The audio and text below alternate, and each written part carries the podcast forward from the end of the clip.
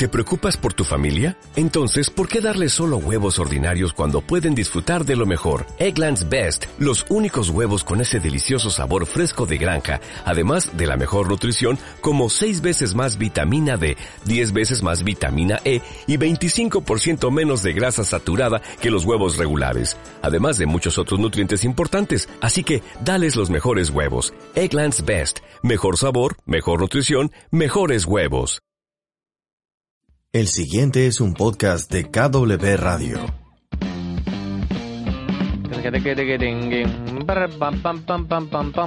Y usted, señora, señor, que ha dejado el hábito de la lectura y que dice, no, yo leo un poquito, leo un libro, la mitad lo dejo, tengo todos los libros empezados. Bueno, pero por lo menos lee. No sé si hace bien o hace mal leer. A veces uno piensa que leer, ya lo hemos Hay hablado alguna vez. que hicimos. Sí, pueden entrar en esa Sí. columna. El otro día ¿Para qué pensaba en eso cuando lo escuchaba a Dolina hablar. Ajá. Y dije, no hace falta tampoco leer tanto. ¿Por qué? ¿Qué decís? ¿Qué dicen? Bueno, Como dicen acá. bueno. Sí, hace falta.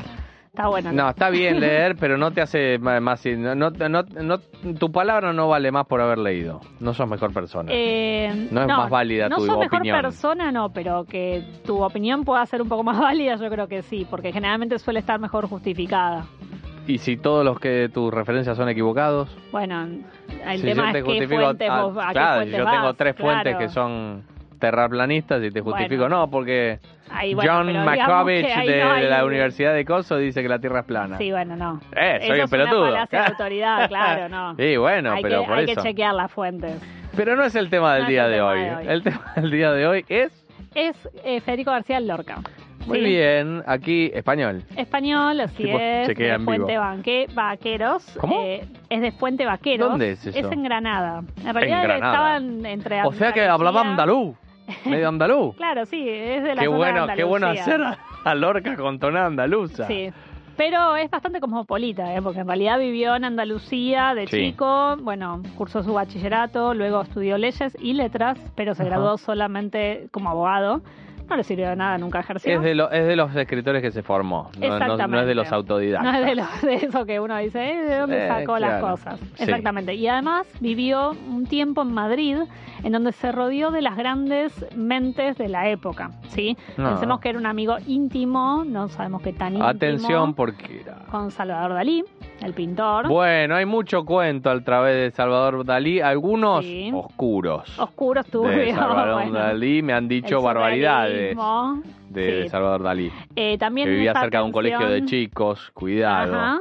Cosas así. Bueno. Pero ¿por qué es tan importante eh, ese señor García Lorca y no otro contemporáneo? Porque él es- es mejor- escribía mejor. Eh, escribía muy bien. Escribía muy Eso bien. hay que reconocérselo. Es Sí. muy simbolista y además, eh, en realidad, su fuente primigenia siempre es la poesía. Entonces, ¿Pero él hacía solamente obras de teatro o hacía de no, todo? la poesía. Ah, poesía. O sea, él- Porque él es conocido por la Casa Bernarda Alba, por y el ejemplo. romancero gitano. Ese no lo conozco. ¿Cómo no no lo conozco. eh, Bueno, Te pido disculpas. no, no, no. Conozco por Yerma, por el eh, Boda de Sangre y cosas, son obras de teatro. Claro, esas son las tres grandes obras rurales que él hace, Mm. pero son sus últimas obras. Estamos hablando de O 1832 sea, si lo tenemos que al en- 36. encasillar, le decimos poeta. 1009. Es poeta y dramaturgo, Poeta ambas cosas. Ambas cosas. Él empieza en realidad sus primeros escritos con poesías. Eh, además le encantaba hacer declamaciones para quien lo escuchara, entonces solían ser muy populares y se vendían apenas salían porque ya la gente las conocía. Era muy de la cosa popular, del can- de la canción que se repite, ¿no? Y, Mm. y Él Bueno. es, es- es de ahora, es, contemporáneo, es él un es autor de contemporáneo. 1898. 1898. No, no te creas, fin Bueno. del siglo XIX, y muere en 1936 con el inicio de la Guerra Civil Española. Ah, la, la, la, o sea, vivió solo 38 años. Imagínate lo que podría haber hecho de su carrera. Por ahí se quedaba ahí, por ahí Por ahí se decía, ya hice todo. y nunca más claro, dice, ya escribí. Sí, puede ser, ¿eh? puede ser. Eh, pero bueno, O como Divididos. Claro. Que hizo el último disco y digo, chao, tal vez. Él en su juventud se rodea de mentes bastante conocidas y brillantes como Guillén, Salinas, Alberti, Damaso Alonso, bueno, que era un crítico. Eh, en la misma, en esta misma comunidad madrileña a veces se daban conferencias, por ejemplo, Madame Curie estuvo allí. Eh, bueno, él se va nutriendo un poco de, de toda esta movida cultural que había, empieza a escribir sus poemas. En algún momento logra ir a Nueva York para poder eh, hacer una, una beca de intercambio. Ahí escribe su famoso libro Poema, Poeta en Nueva York. O sea, no es muy Se original mató con el los nombre. nombres. Sí. Sí, después se va a Cuba, donde escribe un par de sones. Poesías en Cuba. Claro. Después se va a Buenos Aires, Sí. donde escribe. No, Ah, donde la escribe pasó no. bien ahí. Ah, ¿viste? En, en Buenos Aires él estrena Bodas de Sangre, que es el primero de sus grandes tres eh, dramas rurales. Tiene un éxito arrollador y vuelve hacia España. Y bueno, ahí escribe y publica las últimas dos obras, ¿no? Pero que son Yerma y La Casa de Bernardo Alba. El tema es que él ya estaba en la mira de eh, los, eh, ¿cómo se llaman? ¿Franquistas? De los franquistas. ¿Por qué? Bueno, él en realidad nunca fue adepto mm, del partido republicano. al Zurdo, menos, sí. decilo, era. No, es que, digamos, nunca se inscribió en el partido. Bien. Pero- eso, ya, eso ya es algo. Claro, pero sus contactos y su forma de hablar y sus ideas expresadas en público, Claro, digamos que era Estaba bastante, ahí. era bastante zurdito. claro. ¿sí? Además de que su orientación sexual tampoco era bien No la por escondía. los conservadores. No, no es que no la escondía, o sea, la verdad que no, No, se es que sabe las reclamaciones mucho. era. No, no. Hola. No. No, pero bueno, digamos, a ver, su- sus dramas, de hecho estos tres que, de los que hablamos recién, eh, hablan un poco de las pasiones sofocadas y Mm. de qué pasa si transgredimos las normas. Entonces Epa. no hay que ser muy... eh, Epa, epa, sumar dos más dos Claro. cuando se levanta el franquismo, él decide volver a Granada. Dijo, no, acá la cosa se está poniendo fea en la Mm, ahí capital, no. vamos para casita. Bueno, hasta adiós. Se va. Unos amigos lo encubren, lo guardan, eh, amigos falangistas, de hecho. Y eh, no, pero no lo delataron ellos, ¿eh? Fue una manera de tratar de protegerlo. Aún así, alguien lo delató, no se sabe quién. Y bueno, a los dos días de que llegó a Granada, no duró nada el, Ah. el escondite. No Eh, venir al Mercadona a hacer la compra. Nada, lo fueron a buscar y bueno, lo terminan fusilando. Eh, bajo, además, eh, excusas, ¿no? Porque, o sea, en el acta. Claro, ¿cuál era el dice- delito? Claro, nada. Dice insti- instigamiento al, al no orden público y, no sé, algo así como inclinaciones extrañas, básicamente. Bueno, eh, con respecto al tema de su de su manera de escribir, ¿no? Esto que vos me decías, bueno, ¿por qué es importante? ¿Escribía bien? Mm. ¿Por qué fue reconocido? La verdad es que sí, él escribe muy bien. Sus obras dramáticas están siempre intercaladas con eh, nanas, canciones de cuna, Sí, poesías y eh, hay una cuestión metafórica que es evidente, ¿sí? sobre todo en el tema de eh, la pulsión erótica de lo que es el deseo, que suele estar simbolizada en los caballos, suele estar simbolizada en eh, el agua, el agua cuando corre, el agua cuando es fresca, está ahí. En cambio, cuando hay sequía, cuando la tierra está yerma, como dice el nombre, eh, cuando no hay ríos, cuando, eh, digamos, es la sed que no puede ser saciada, básicamente. Ahí estamos hablando de eh, la falta de deseo, que además trae aparejada la, la sequía, es decir, la falta de fertilidad. ¿Sí? Ese es el tema que atraviesa tanto Bodas de Sangre como Yerma como eh, La Casa La de Casa de. Alba, las tres porque tiene que ver con mujeres que desean algo y que de alguna manera no lo logran porque hay una sociedad patriarcal que los que las eh, la- la- las hunde, ¿no? No las deja ser lo que ellas quieren ser. Adela, que es eh, la menor de las hijas de la casa de La loquita. Alba, la loquita, la sublevada. La- ¿qué, qué estás haciendo? Claro, eh, digamos, en la casa de Bernarda Alba, son, lo, lo digo brevemente para quien no lo haya leído, son cinco hermanas que están bajo el yugo patriarcal o matriarcal en De este caso, madre. de su madre, Bernarda Alba, y cada una quiere irse de esa casa. Pasa que la manera de irse era casada, no había otra manera de irse. Digamos, es pasar del dominio de un ma- una madre o un padre al dominio del marido.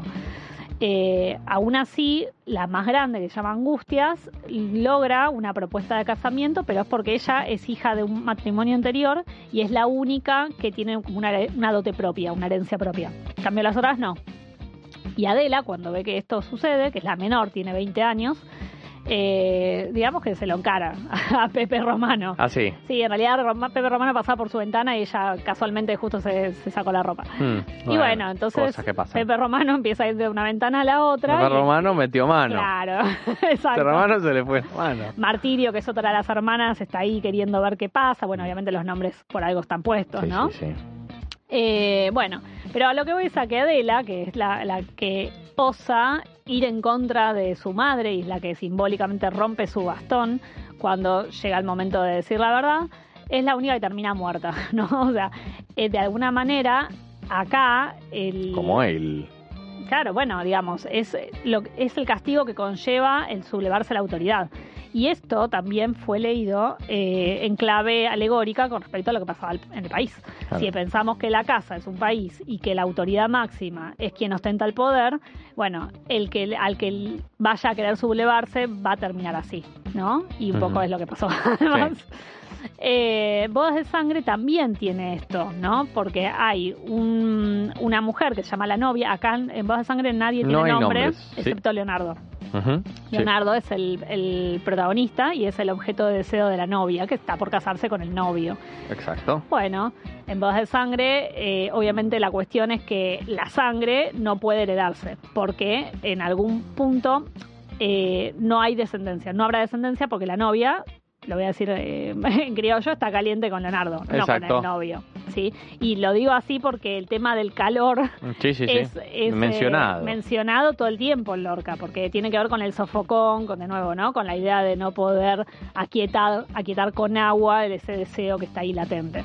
También sucede en eh, Yerma, donde no hay, ellos lo dicen explícitamente, no hay ríos en esa tierra y nada crece. Todos los demás son fértiles, menos ellos, que son infelices. Sí. Luego nos damos cuenta de que es el marido el que no podía tener hijos, pero ella, en vez de recurrir a una, un aliciente, ¿no? En un momento una vecina le ofrece a, a su propio hijo para que ella pueda ser, eh, ser madre.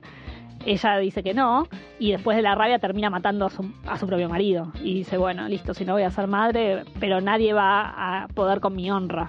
Porque el tema de la honra y el mandato social también está muy fuerte. ¿sí? El, el tema de bodas de sangre es un poco más ambiguo porque, bueno, eh, además Lorca se, se basa en un caso real, eh, en donde un primo secuestra a su prima el día de su boda y se van juntos. Eso sucedió en Granada y en base a esa crónica policial que él lee, escribe Bodas de Sangre. Buenísimo. Sí.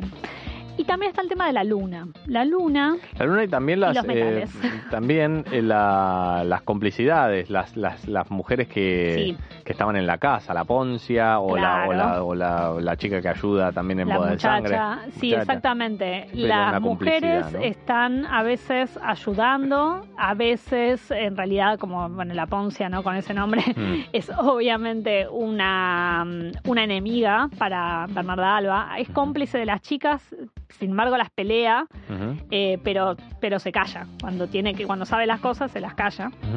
Eh, sí, hay como algo ahí que tiene que Siempre ver con la ese rivalidad. papel. Sí. Ese rol, bueno, bueno. Es como que no hay una, una verdadera sororidad entre mujeres. Mm. En- digamos, cada una mira para su rancho. Y lo mismo pasaba con la madre del novio, ¿no? Que decía, bueno, no, vos tenés que estar adentro de tu casa y mirar las cuatro paredes que tienes y nada más, eso es un matrimonio, se acabó la vida básicamente. es como que no hay ningún tipo de simpatía hacia el- lo que la otra está resignando para poder darle a ella a sus nietos, por ejemplo. Eh, sí, digamos que el papel de las mujeres es ambiguo en cuanto a que generalmente quieren algo que no pueden. Y el hombre, eh, obviamente, se lo muestra como el que puede todo, porque está en el espacio exterior. ¿sí? La mujer eh, siempre su espacio de, de incidencia es el interior de la casa, es el hogar, los niños, la comida. Y el hombre es el que puede salir. Y en ese espacio donde está lo público es donde también puede engañar. Y lo puede hacer Claro. sin problema. Eh, pero la mujer no puede transgredir ese rol y en cuanto lo hace, ya es tildada de marimacho, de que no quiere a su marido, de que un montón de cosas. Eh, eso está como muy clarito en las obras Mm. y yo creo que un poco atraviesa eh, la literatura universal por eso, porque digamos, era novedoso en la época que se hablara de esas cosas cuando recién se estaban empezando a legitimar los derechos de las mujeres. Estamos hablando de la Segunda República Española Eh, y pensá que recién en el 32 aproximadamente se había mm, promulgado el derecho a la separación en el caso de la mujer, porque Mm. el hombre ya se podía separar, pero si él quería, pero la mujer no. Eh, también está el tema del derecho al voto, que recién en- también en esos años podía hacerlo. Y había un, un tercer ítem, que en algún lado lo tengo, eh, bueno, pues te lo busco. Pero sí, digamos, recién empezaban las, las leyes para las mujeres y él como que pone en boca eso eh, en las representaciones que él hace en escenarios de diferentes lugares. ¿sí? Hmm. Eh, era contestatario, además es un hombre, digamos, el que Claro, lo escribe. Claro. ¿no? Porque por más de que su orientación sea, es un hombre. Y eso también, porque no es lo mismo decir, ah, bueno, pero esto lo escribe una feminista. ¿entendés? Claro. eso también lo Por ahí hasta ni la mataban por ahí una mujer. Es que le da cierta auten- autenticidad, cierta autoridad, porque, ah, bueno, pero lo está diciendo un hombre. Claro. ¿no? Eh, romancero gitano, que a, a Sí. quiero ir para cerrar. Famosísimo. Famosísimo, que no lo conoces. Bueno, la luna sí. es, suele ser en, en Lorca eh, un símbolo de muerte. Suele ser una mujer, suele atraer a los viajeros, suele atraer a los que están solos, está asociada con la noche, ¿sí? Y de alguna manera, eh, bueno, según el poema, el del romance de la luna luna, la luna está hecha de estaño, que es un metal. Todos los metales en Lorca, cada vez que se dice que algo es de bronce, que es de metal, que es de estaño, que es de acero, tiene que ver con las armas, o sea que también tienen que ver con la muerte, ¿sí? Lorca, cada vez que uno piensa en Lorca, es muerte, todo es símbolo de muerte, ¿sí? Sí. El agua estancada, muerte. Bodas la de sangre derramada, muerte. Exactamente. La luna, muerte. Bueno, la luna está en el tercer acto de Bodas de Sangre. Es una figura que habla con la mendiga, ¿sí? Y ambas son la muerte. que, se, que se asemeja a esa Estaba con, estaba con ganas. Claro, no te digo que la pidió, que pero casi. Había, había ahí algo que, lo llevaba. Bueno, el, el romance de la luna luna es el romance que cuenta que un niño ve una luna, ve la luna, y eh, bueno, te lo voy a leer, es muy corto. Bien. Es muy cortito. A ver qué me decís de este romance. Dice, la luna vino a la fragua con su polizón de nardos. El niño la mira, mira, el niño la está mirando. En el aire conmovido mueve la luna sus brazos y enseña, lúbrica y pura, sus senos de duro estaño. Huye luna, luna, luna. Si vinieran los gitanos, harían con tu corazón collares y anillos blancos. Niño, déjame que baile. Cuando vengan los gitanos, te encontrarán sobre el yunque con los ojillos cerrados. Huye luna, luna, luna, que ya siento sus caballos. Niño, déjame, no pises mi blancor almidonado. El jinete se acercaba tocando el tambor del llano. Dentro de la fragua el niño tiene los ojos cerrados. Por el olivar venían bronce y sueño los gitanos, las cabezas levantadas y los ojos entornados. ¿Cómo canta la sumaya? Ay, cómo canta en el árbol. Por el cielo va la luna con el niño de la mano.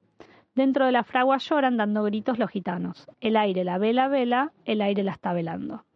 Chicos, Bueno, eso Pobre obviamente, nene. Pobre nene, hasta luego. es un, claro, es un... El un- nene fijándose por los gitanos y la luna se lo terminó clavando. Bien, ahí está el tema. Es un poema am- ambiguo en realidad, porque no sabemos si el peligro lo constituye la luna o si lo constituyen los gitanos. ¿sí? Claro. Él dice, cuando se refiere a los gitanos, dice bronce y sueño, Ujú. la muerte. Armas y. Exactamente. Destrucción. Exactamente. Y también dice que lloran, lloran de rabia porque no llegaron a tiempo. ¿Por qué? ¿Por qué Porque el niño estaba solo? Pero ¿por qué el niño estaba solo? ¿Por qué el niño huía o no estaba con los gitanos? Por un, además, fíjate la peligrosidad, dice, harán contigo anillos y pulseras, ¿no? La- como que la van a descuartizar a la luna. Claro. Y la luna, por otra parte, es esta luna que no sabemos si es amiga y ella lo está salvando de los gitanos o si lo está, porque ella en un momento también lo quiere repeler. Dice, niño, Sí, sí, déjame, sí, no déjame. pises mi blancor almidonado. Es decir, la luna está reflejada en el estanque ¿sí? Del, del- de la fragua. Eh, es un poema hermoso, es un poema terrible. Cada vez que lo trabajo en, en el colegio es un tema porque hace enfrentar a los niños con su propia mortalidad. Claro. Porque Uf. no- uno no espera. Es de- un, es un día no bueno para los padres cuando llegan los nenes Sí, del he- colegio. he tenido alguna- algunas actas y reuniones sí, de. Quiero bueno, hablar con la señorita Mel Goulan, ¿puede ser? Y bueno, gente, es la vida, es así. Y bueno, pero Claro. yo vengo de trabajar a las 5 de la tarde y el nene viene y me pregunta, yo quiero tirarme al sillón a ver fulbo. No, bueno, claro, yo mi trabajo Claro. eh, consiste en decirle a su niño que algún día va a morir. Claro. Entonces, bueno, cosas que pasan. Eh, este poema es uno de los más conocidos del romancero gitano, pero todo el romancero trata precisamente... ¿Eso es todo el poema? No. Eso es todo el poema. Ah, era es corto. un poema corto, sí, sí, sí. Que obviamente tiene un montón de detalles, tiene un montón sí, de sí. metáforas. Bueno, después un día si querés lo podemos Se lo en analiza. detalle. Eh, pero bueno, digamos, es uno de los que muestra cómo él concibe eh, la noche, la luna, los gitanos, digamos, son todos los símbolos que están siempre ahí dando vueltas en la poética de, de García Lorca. Muy bien, fue el análisis sobre Federico García Lorca de la querida Natalie Melgoula. Muchísimas gracias. Por ¿eh? favor. Ah, voy a tener que leer un poco más.